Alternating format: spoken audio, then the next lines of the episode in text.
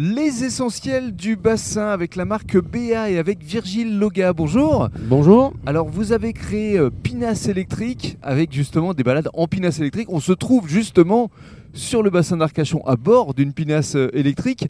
Avant de nous parler des différentes euh, activités que vous proposez, des différentes balades, parlons de vous. Euh, Qu'est-ce qui vous a conduit à créer euh, ce genre de schéma autour euh, de l'électrique? Parce que je crois que vous l'avez fait bien avant avec d'autres moyens de transport.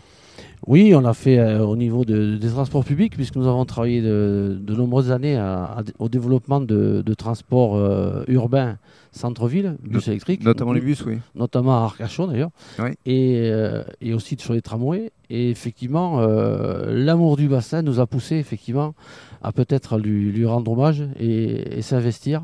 Et investir beaucoup de choses, beaucoup de temps, d'argent et autres, Oui. pour essayer de, de- de changer un petit peu les, les mentalités par rapport à la préservation du, Exactement. Du. Et créer un moyen de locomotion éco-responsable, sans bruit, sans, euh, sans odeur. sans odeur.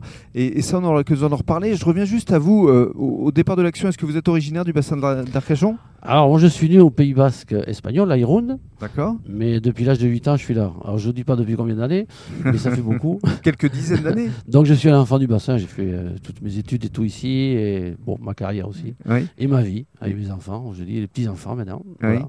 Et, et alors, euh, votre parcours professionnel?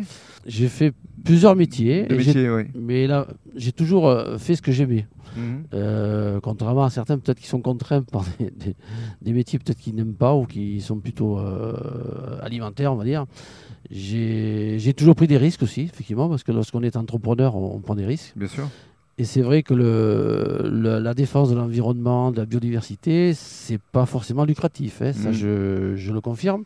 Mais par contre, ça apporte d'autres satisfactions euh, qui, arrivés à un certain âge, vous permettent quand même d'apprécier euh, votre vie. C'est quelque chose qui vous anime depuis euh, combien de temps au juste? Moi, je pense que j'ai l'ADN. Alors, d'abord, euh, du fait d'avoir du sang basque, plus euh, d'être né, au- enfin, d'avoir vécu sur le bassin, on a quelque part l'ADN euh, de l'environnement, puisque Mm. on, a, on, a, on a connu, euh, on va dire, l'ancien monde, hein, et le nouveau monde qui est en train d'évoluer aujourd'hui, c'est-à-dire la surfréquentation, hein, qui, est, qui est inéluctable. Surtout sur le bassin d'Arcachon. Voilà, y compris sur le bassin et sur les, les routes. Et, et c'est vrai que, oh, sans être nostalgique, je pense qu'il y a des remèdes à, à cet état de fait. Mm. Parce que si on se projette sur cette voie aujourd'hui, euh, on va dans le mur, ça c'est Mm. clair. Et c'est la raison pour laquelle vous avez cette démarche éco-responsable dont on va reparler dans le cadre d'un deuxième podcast.